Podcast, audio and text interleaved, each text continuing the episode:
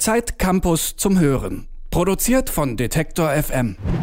Moin Moin und Hallo hier zu Zeit Campus zum Hören. Ich bin Jonas Junak und heute ist Katharina Meyer zu Eppendorf bei mir. Moin Katharina. Hi. Du hast für die aktuelle Ausgabe von Zeit Campus einen Artikel geschrieben, in dem es um das große Thema Erwachsenwerden geht. Das ist ja ein ganz schön kontroverses Thema, beziehungsweise glaube ich, dass wahrscheinlich jeder Mensch so ein bisschen seine eigene Meinung dazu hat.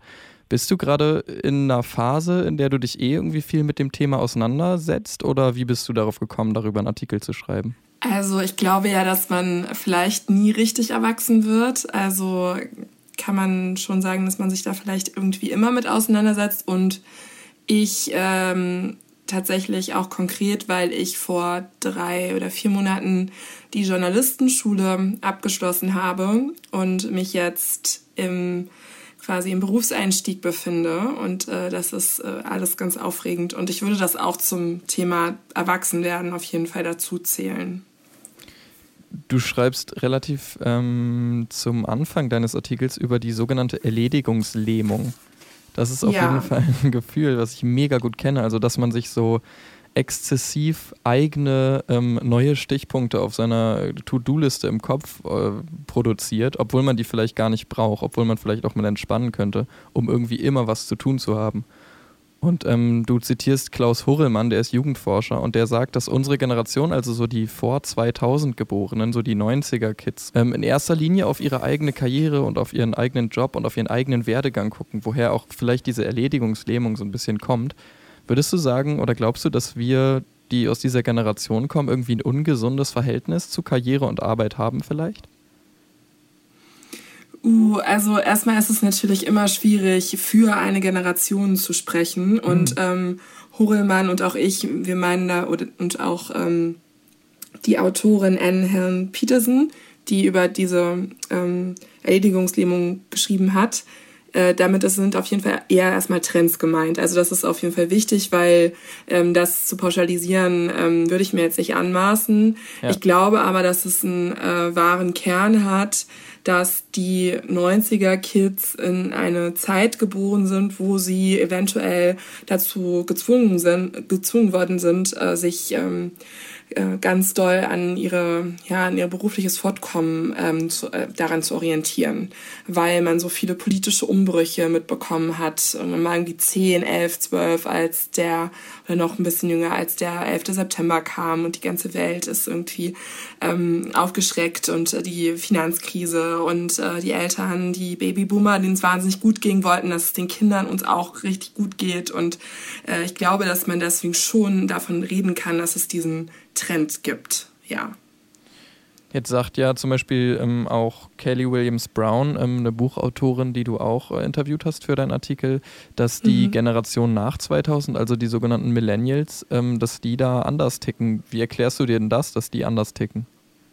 Du meinst die Generation Z. Genau, ja. Was übrigens äh, witzig ist, das ist ein, eigentlich ein Arbeitstitel. Also man hat angefangen mit der Generation Golf ähm, oder X und dann kam Y und da hat man das noch ähm, bisschen äh, herleiten können, dass Y von dem Warum kommt und Z ist jetzt eigentlich nur ein Arbeitstitel. Ah, okay. Äh, ja, ich glaube halt auch genauso wie eben schon beschrieben, dass das mit der politischen ähm, äh, Realität ähm, zu tun hat. Also die äh, Klimakrise, ähm, in dem Text kommen ja auch ein paar AktivistInnen zu Wort, hat einfach dafür, dazu gesorgt, dass etwas anderes als die Karriere ähm, für wichtig erachtet wird. Und das ist noch nicht mal nur das Klima, das können auch andere politische Themen sein. Ich glaube auch, ähm, Gleichberechtigung kann man dazu zählen ähm, und allgemeine andere Lebensentwürfe. Also ich würde sagen, die ähm, Jugend ist äh, politischer geworden,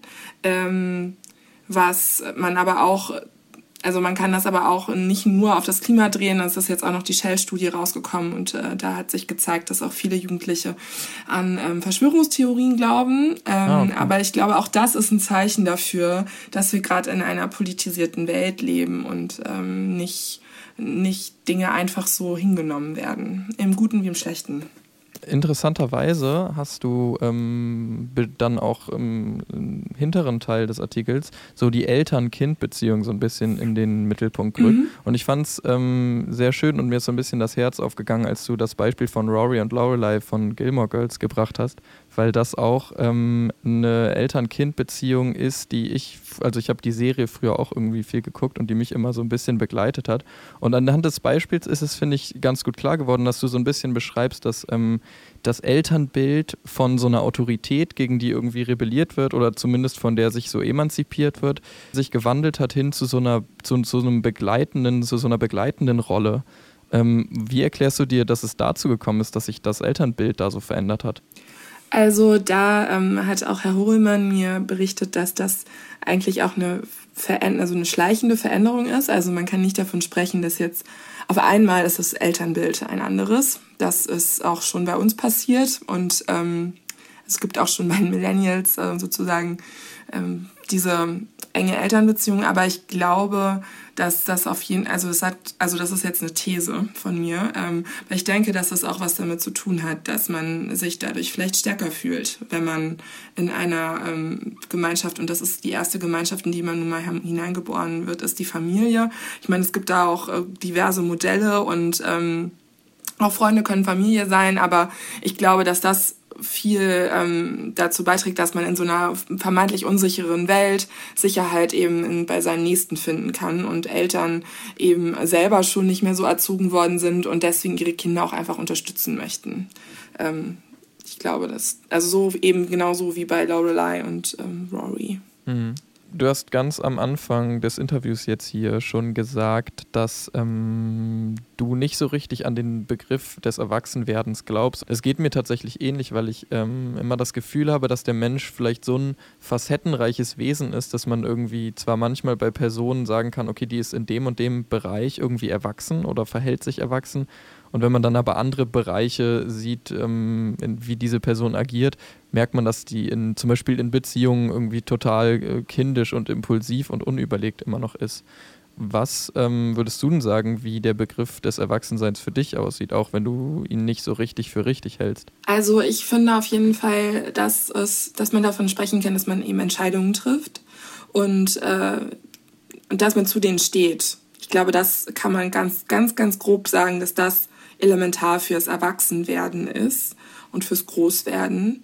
Äh, und man kann ja auch Fehler machen und sich für Fehler entscheiden. Das ist ja gar kein Problem. Also ich glaube, das, äh, sagt auch die ähm, Autorin ähm, Williams Brown, dass man Erwachsenwerden nicht mit Perfektionismus verwechseln darf. Mhm. Also jemand kann auf jeden Fall einen, einen tollen Job haben und äh, irgendwie jede Beziehung irgendwie gegen die Wand fahren. Das ist deswegen ist das trotzdem ein erwachsener Mensch und umgekehrt. Also ich glaube, da darf man nicht, ähm, da darf man nicht so ähm, so streng sein, ähm, weil das Leben halt nicht, das Leben ist ja auch nicht perfekt und auch nicht stringent und das wäre halt auch vermessen dann zu erwarten. Naja, du bist halt nur erwachsen, wenn du das alles hinbekommst. So, ja. also ich glaube, dass es eher darum geht, sich auch zu trauen, auch neue Entscheidungen zu treffen und irgendwie vielleicht auch einfach ein bisschen mutig zu sein und äh, sich zu sagen, okay, ich habe all die Jahre haben diese Dinge meine Eltern für mich gemacht oder vielleicht meine Partnerin, mein Partner und jetzt komme ich mal an den Punkt, dass ich das selber mache und das können ganz, ganz unterschiedliche Sachen sein. Für den einen bedeutet das Erwachsenwerden, ähm, den nächsten Urlaub jetzt nicht mehr mit den Freunden eine Sauftour nach Malle zu machen. Und für den anderen, die andere kann es bedeuten, jetzt endlich mal alleine loszufahren. Also ich glaube, das ist auch von Lebensentwurf zu Lebensentwurf unterschiedlich. Ähm, das, da darf man, glaube ich, auch nicht in so eine ähm, vielleicht konservative Sicht irgendwie rein, äh, sich das nur reindenken. Also man kann auch mit ähm, kann auch mit ganz anderen Entscheidungen ein erwachsener Mensch sein. Also selbstverständlich. Und auch Fragen, die sich, glaube ich, im Laufe eines Lebens immer wieder neu gestellt werden, oder? Und in denen man immer wieder an verschiedenen Phasen wahrscheinlich auch zu verschiedenen Antworten kommen kann unter Umständen. Sodass sozusagen dieser Erwachsenheitsbegriff so sehr beweglich ist. Also mal sieht so aus, mal verliert man vielleicht auch so ein bisschen diese Fähigkeit zur Selbstständigkeit und irgendwie zum verantwortungsvollen sich entscheiden, oder? Ja, also ich meine, es gibt ja auch so Quarter-Life-Crisis ja. und Midlife-Crisis und das kann man ja, also das ist jetzt auch eine These, aber das kann man ja auch deuten als ein Moment, wo sich der Mensch mal wieder dem bewusst wird, auf was für Weg er eigentlich da unterwegs ist. Das ist natürlich alles philosophisch. Also mhm. ähm, die Frage so, ist das ganze Leben ein Erwachsenwerden? Also das muss, glaube ich, jeder und jede für sich selbst beantworten. Ich glaube aber schon, dass man gut daran tut, den Menschen als ein, als ein, ähm, als ein Wesen zu begreifen, das e-, sich eben kontinuierlich verändern kann und auch darf vor allen Dingen. Also, ähm, dass man auch sagt, okay, man kann auch irgendwie, weiß ich nicht, mit 50, 60 ähm, nochmal irgendwie neu anfangen oder irgendwas anders machen. Ähm, das ist aber dann jetzt, glaube ich, eher, eher weiter weg von dem, von dem Text, den ich geschrieben habe. Das ist, finde ich, aber ähm, geht so ein bisschen einher mit der Thematik, wenn man so dieses Erwachsenwerden so als ähm, Aufhänger nimmt, dass das ja super schnell ähm, sich einhakt in so einen größeren philosophischen Kontext, finde ich, oder?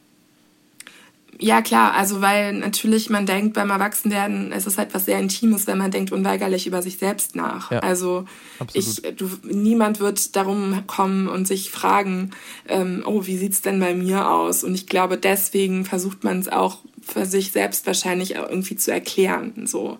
Also egal in welcher Phase man steckt. Und ähm, ich denke, jeder will auf eine Art auch ähm, was Positives dabei hören. Also wenn man irgendwie älter ist, will man sich irgendwie auch, glaube ich, ein bisschen bewusst machen, hey, ich kann irgendwie noch trotzdem alles irgendwie machen, was ja auch stimmt, meiner Meinung nach. Ja. Und gleichzeitig will, wenn man irgendwie jung ist, ist es auch ein bisschen beruhigend und tröstend zu wissen, ach komm, da, da komme ich irgendwie auch noch hin. So. Ähm, deswegen fand ich es auch irgendwie ganz schön. Also zu, bei, neben dem Text stehen ja auch so Protokolle, die äh, unsere Hospitantin äh, Janne Knödler aufgeschrieben hat. Und ja. ähm, da werden eben auch Situationen beschrieben und die sind immer ganz individuell. Und es ist, man ist nicht, man muss nicht mit 25 in die erste eigene Wohnung ziehen, aber so ein Moment, es gibt irgendwie, jeder hat so Momente des Erwachsenwerdens für sich und die definiert er für sich selbst. Und wir haben da jetzt auch ein paar genommen und es gibt natürlich auch noch etliche andere Punkte, die man da wählen kann. Wann habe ich das erste Mal ein Regal angebracht? Wann habe ich ähm, das erste Mal irgendwie mir einen teuren, also einen teuren Anzug oder ein teures Kleid gekauft, weil ich irgendwie schick sein wollte. Anyway, das ist so,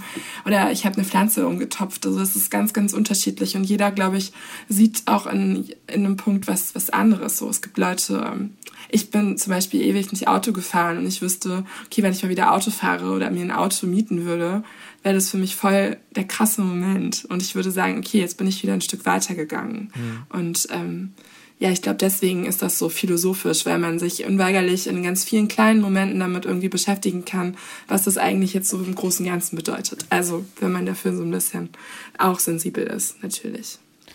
Hast du dich jetzt in der Recherche und in der Arbeit an dem Artikel ähm, selbst so ein bisschen ähm, gebildet oder hast du das Gefühl, du verstehst jetzt auch von dir selbst ähm, in diesem Themenkomplex Erwachsenheit, Erwachsensein mehr? Also ich habe vor allen Dingen viel über, ähm, ich glaube, ähm, ein bisschen den Gesellschaftswandel gelernt. Äh, ich fand das interessant, also ich fand das auch wichtig in der Recherche. Am Anfang wollte ich einfach nur eine Geschichte über das Erwachsenwerden schreiben. Ja. Hab dann schnell gemerkt, äh, ich bin 28, ähm, ich finde immer noch jung, aber äh, selbstverständlich sind die Leute, die jetzt an den Hörsäle, in die Hörsäle kommen, sind einfach zehn Jahre jünger. Und äh, das, äh, wir haben gerade eine sehr politisierte Jugend und ich dachte, das kann ich jetzt nicht ignorieren. Ich muss mir, ich muss mich schon fragen, ob es jetzt, ähm, ob jetzt da eine Veränderung stattgefunden hat. Und das ist das, was mir tatsächlich bei dieser Recherche aufgefallen ist. Und ich ähm, hatte natürlich, ähm, was heißt natürlich, aber ich hatte persönlich äh, Vorurteile gegenüber dieser, diesen Eltern an der Uni und ähm, das habe ich aber wirklich anders gesehen. Also klar mhm. gab es auch da irgendwie Leute, die gefragt haben, ja, ähm, sind Englischkurse Pflicht und als würden sie jetzt bald anfangen zu studieren. Ja. Aber die Eltern, mit denen ich gesprochen habe, die waren auch einfach da für ihre Kinder, die auch ein bisschen aufgeregt waren so. Ähm, und haben denen halt irgendwie den Semesterbeitrag irgendwie über, also überweisen den, denen. Und mhm. ähm, das fand ich jetzt, das war jetzt schon weit weg von Helikopter-Mentalität. Also das waren halt einfach irgendwie ja, die waren halt einfach füreinander da, so. Und das hat mich schon überrascht und ich glaube, das habe ich irgendwie gelernt, dass dieses Konzept des Erwachsenwerdens, auch wie das Leute sehen, immer uns auch sehr viel über die Gesellschaft erzählt äh, und die Jugend auch erzählt. Ähm, weil äh, es gibt ja auch dieses, ähm, dieses Evergreen von Aristoteles, glaube ich, der sich schon über die Jugend aufregt und dass die irgendwie unge ungezogen ist und sonst was. Und ähm, das ist natürlich immer so ein bisschen so ein gelerntes Narrativ, wie sich die Älteren die Jüngeren anschauen. Und ich fand es halt spannend, dass ich auf einmal, ich bin jetzt auch in so einer Position, dass ich zum ersten Mal sagen kann, okay, ich kann mir auch mal die Jugend angucken und ja. fand es irgendwie voll spannend, dabei zu lernen, okay, das, da gibt's auch einfach Sachen, die sind sau interessant und die können diese Gesellschaft auch irgendwie natürlich positiv formen. Und allein dieser ganze Aktivismus, ähm, das hat auch Herr Hungelmann gesagt, ist, also das verleiht den Menschen, die sich engagieren, einfach so Energie und Kraft und Kapazitäten, die die das ganze Leben einfach begleiten werden. So deswegen ähm, es ist irgendwie voll spannend, sich anzuschauen, wie das jetzt irgendwie auch weitergeht. Auch mit, also mit, nicht nur mit Fridays for Future, auch die ganzen anderen Demos und, und ähm, Aktivitäten, die es gibt, ob das jetzt irgendwie Seebrücke äh, Demo, Demos sind oder äh, ob das ähm, ähm, Demos ähm, aus der YouTube-Community gegen das Urheberrecht, den Urheberrechtsparagraphen sind. Da ist, glaube ich, ganz, ganz schön viel im, im Umbruch. So. Ähm, und äh, ja, jede Generation hat halt andere Punkte und trifft andere Entscheidungen. Und ähm, Entscheidungen sind eben, finde ich, das elementare, äh, ja, der elementare Teil des Erwachsenwerdens. So. Ich finde es lustig, dass du sagst, ähm, dass du jetzt in einer Position bist, in der du mal die Jugend beobachten kannst und das sogar auch noch beruflich. Das ist vielleicht so ein bisschen ja. dein Erwachsenwerden in a nutshell. ja, ja, natürlich. Also äh, das, ähm, das ist schon natürlich jetzt Teil des, des, des Jobs, den ich jetzt mache als Journalistin.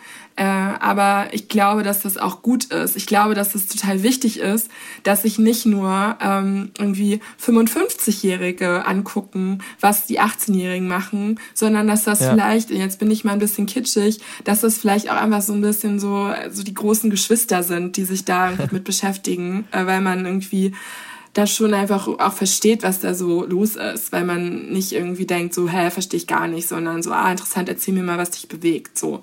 Ja. Also meine Schwester ist 21 und hat irgendwie vor einem Jahr angefangen zu studieren und viele Dinge sind mir neu und andere verstehe ich auch total und ähm, das äh, ist, glaube ich, äh, gut, dass es da auch so ein, ja, weiß ich nicht, nicht Schulterschluss, aber dass es da einen Austausch gibt, so genauso wie sich ja auch die ähm, also das ist ja auch zum Beispiel bei Fridays for Future passiert. So sind ja mittlerweile längst nicht nur noch äh, Schülerinnen und Schüler, die da auf die Straße gehen, sondern die haben sich auch ausgetauscht, weil Jugend ist halt auch nicht nur, ähm, weiß ich nicht, äh, die Leute, die zur Schule gehen, sondern halt auch noch mehr. Und ich würde auch sagen, ich weiß nicht, wie alt bist du?